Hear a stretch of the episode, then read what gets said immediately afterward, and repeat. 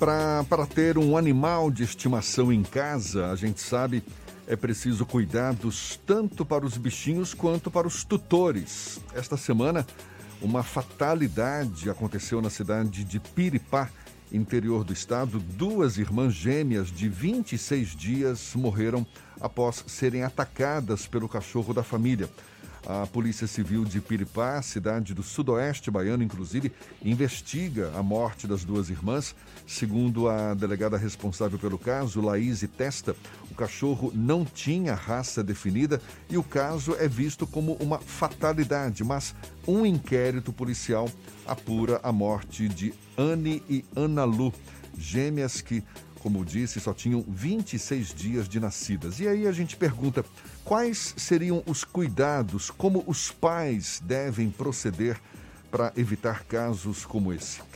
É sobre esse assunto que a gente conversa agora com a presidente da Comissão de Ética, Bioética e Bem-Estar Animal do Conselho Regional de Medicina Veterinária, a médica veterinária Ilka Gonçalves, nossa convidada aqui no Issa Bahia. Seja bem-vinda. Bom dia, doutora Ilka. Oi, bom dia. É, obrigada pelo convite. Eu fico muito feliz de compartilhar um pouquinho do conhecimento né, em relação aos animais com vocês. E é muito triste, né, essa situação que a gente viu, mas acaba sendo muito comum Pois é. é. Esse caso foi muito, foi uma fatalidade, mas ataque de animais com crianças é muito comum. É exatamente. A, a, a, última coisa que a gente espera quando adota ou compra um bicho de, de estimação é exatamente ser atacado por ele, mas a gente sabe isso acontece. Agora, eu queria te perguntar, o que, que pode explicar esse comportamento, digamos, imprevisível de, de um animal que, em tese, está ali fazendo companhia para a pessoa, é fiel ao seu dono? Como é que se explica isso? É, o que, que acontece? A gente tem que entender que os animais, os cães, os gatos, eles, eles, têm, eles precisam de uma certa rotina, né? Eles se encaixam na rotina da família, naquela rotina que acaba sendo imposta para eles, mas eles também têm as necessidades deles, né? Então, quando a gente sabe que vai receber uma criança, né, no nosso lar, né, a esposa está grávida, a mulher está grávida, é, precisa existir um preparo para essa mudança de rotina do animal e principalmente pelo barulho, né? Porque quando a gente tem criança pequena em casa, é muito choro e isso pode irritar os animais. Então, assim, no terço final de gestação, três meses antes é, da criança nascer, porque aí dá para a gente fazer uma adaptação lenta. Precisa-se começar a mostrar para aquele animal é, a nova rotina. Então, eu falo muito que o primeiro erro que a gente comete é impedir que eles tenham acesso ao quarto da criança. Porque senão, depois, quando a criança nasce, esse quarto ele vai ser muito frequentado. E aí esse animal pode começar a arranhar a porta, gerando o primeiro problema. Então, visitas nesse quarto, né, todos os dias, pequenas, um, pouco, um tempo, pouco tempo lá para ele ver, para ele conhecer. E também precisa pegar nas redes sociais e tal, sons de criança chorando. Então, todos os dias, colocar um pouquinho, em volumes diferentes e aumentando esse tempo desse som para a criança ir se adaptando com aquela, com aquela rotina auditiva, né? Porque, principalmente nos animais que são mais irritados e tal, isso pode é, ser um fator de ataque. E a gente tem que lembrar, assim, racionais somos nós, né? Eles são irracionais. Então, eles respondem ao estímulo. Então, a gente precisa, quando a gente tem criança pequena em casa, seja bebê ou até criança até quatro anos, né, principalmente, a gente precisa que esse contato ele seja supervisionado. Então, quando a criança já, já é, anda, engatinha, a gente precisa começar a ensinar.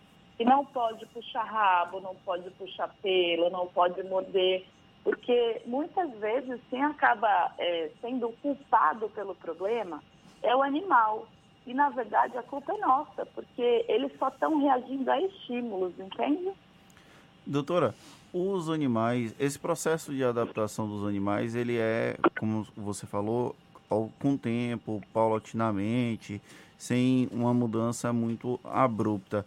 Mas depois que o bebê chega e que o animal começa a demonstrar um comportamento irritadiço ou começa a demonstrar algum tipo de resistência, existem alternativas para que melhore essa relação do animal com a criança e com os próprios pais?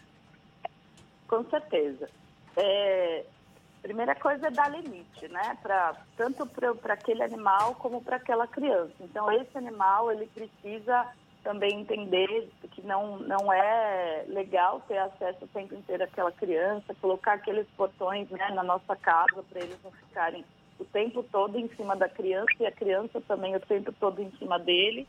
Quando chega uma criança na família, é normal ter alteração da rotina e muitas vezes o animal ele passa a não ter mais as atividades, algumas atividades que ele tinha com os tutores, como por exemplo, passear bastante, é, ter brincadeiras. Então, assim, isso é importantíssimo, dedicar um tempo para aquele animal, porque na brincadeira, no passeio, ele desestressa, né? A energia acumulada, ela é liberada.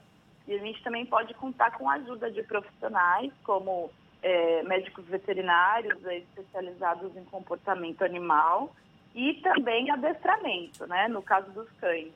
Isso é bem interessante. Existem várias ferramentas e a gente pode estar usando nesse sentido para ajudar os animais a entenderem e, e tirar esse estresse também da mudança de rotina deles, né, que, que existe dentro da casa. E para a gente encerrar, doutora Ilka, o que, que uma pessoa deve fazer se for mordida por um cachorro?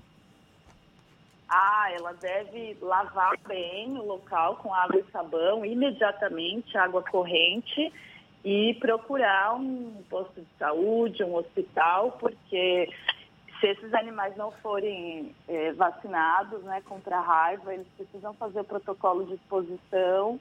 A raiva ela é uma doença que mata, né? Até hoje nós temos casos no nosso país. Então, assim, precisa procurar atendimento médico. E não ficar com raiva daquele animal, porque provavelmente ele re reagiu a um estímulo e muitas vezes é por medo. Tem animais que reagem por, com agressividade. Então, tentar entender o que, que levou aquele caso, né, aquele episódio, e melhorar a situação daquele animal para que isso não volte a acontecer. Tá certo. Doutora Ilka Gonçalves, médica veterinária, também presidente da Comissão de Ética, Bioética e Bem-Estar Animal do Conselho Regional de Medicina Veterinária. Muito obrigado pelos seus esclarecimentos e um bom dia para a senhora. Eu que agradeço. Bom dia.